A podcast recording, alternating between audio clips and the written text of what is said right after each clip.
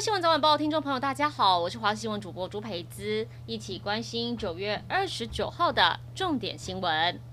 台湾一名陈姓男子把两台百万名车停在社区大楼旁，没想到大楼瓷砖脱落，重重砸在车子上。如今事发过了半年，大楼管委会没有出面赔偿。两台百万名车车头全是瓷砖碎片，当中的一台白色轿车严重毁损，挡风玻璃碎裂，整台车中间直接凹陷。而另一辆黑色轿车钣金都是刮痕。投诉的陈姓男子透露，自己是收集名车的爱好者，而这两台车都已经超过十年以上，其中一辆还是亲留下来的，不过他多次跟管委会主委协商，最后都没有结果。目前管委会出面表示，十月已经排定要讨论，只不过这两台车疑似长期停在事发地，车牌都没有，才会导致无法达成理赔。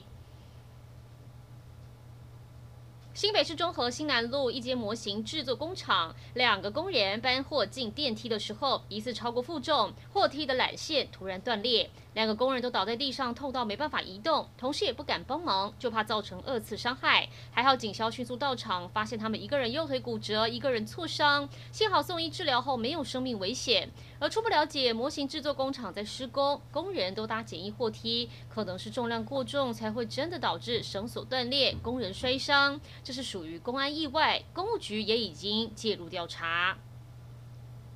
国际消息：泰国反政府示威人士昨天在与警方爆发冲突，民众向警方丢掷颜料弹和自制烟火弹，警方则是以水炮车回击，并且出动镇暴警察。泰国四月时爆发第三波疫情，在七月中旬到八月达到疫情高峰，每天确诊人数破万，让民众对帕拉育政府心生不满。七月下旬开始，曼谷不断发生街头抗争，甚至还恶化变成警民冲突。由于示威民众好几次在前往总理帕拉育宿舍。所在军营的林丹路口跟警方爆发冲突，噪音也让附近居民受不了，让示威民众改变策略，把抗议路线改成游行到总理府。从二十五号起，连续四天，在前往总理府前的路口就遭到警方用铁丝网跟路障拦阻。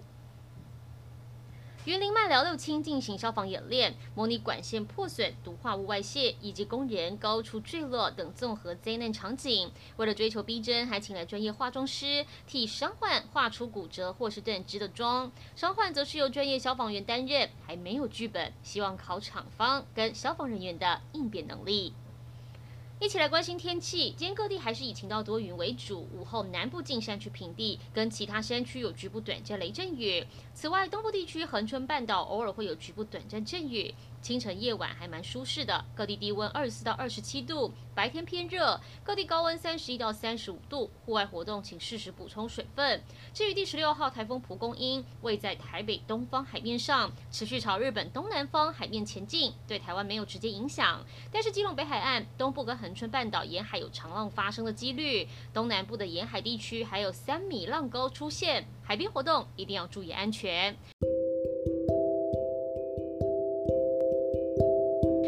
这一节新闻内容感谢您的收听我们再会。